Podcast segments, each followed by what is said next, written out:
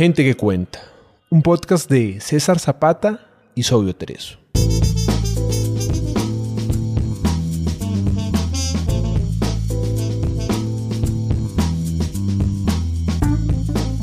Gente que cuenta es un espacio para leer autores latinoamericanos poco conocidos.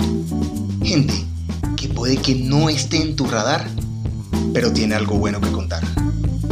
Pequeños autores, grandes obras.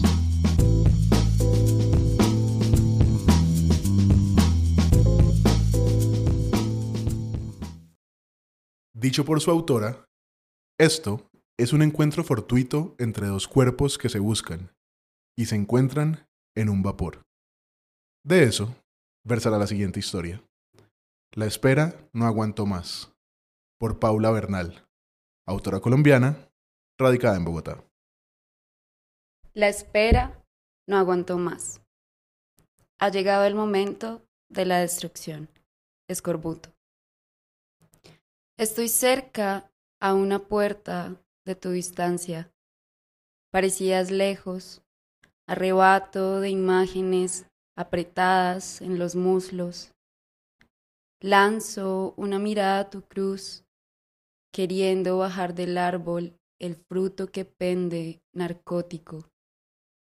Dejando su camino, ya las hormigas nos recorren la cáscara, goteos de sal resbalan por el rodadero, la lengua, labios musgos besan esfinges de arena, escondidas las esculturas bajo el tibio manto, besan la arruga de su origen y no lo saben.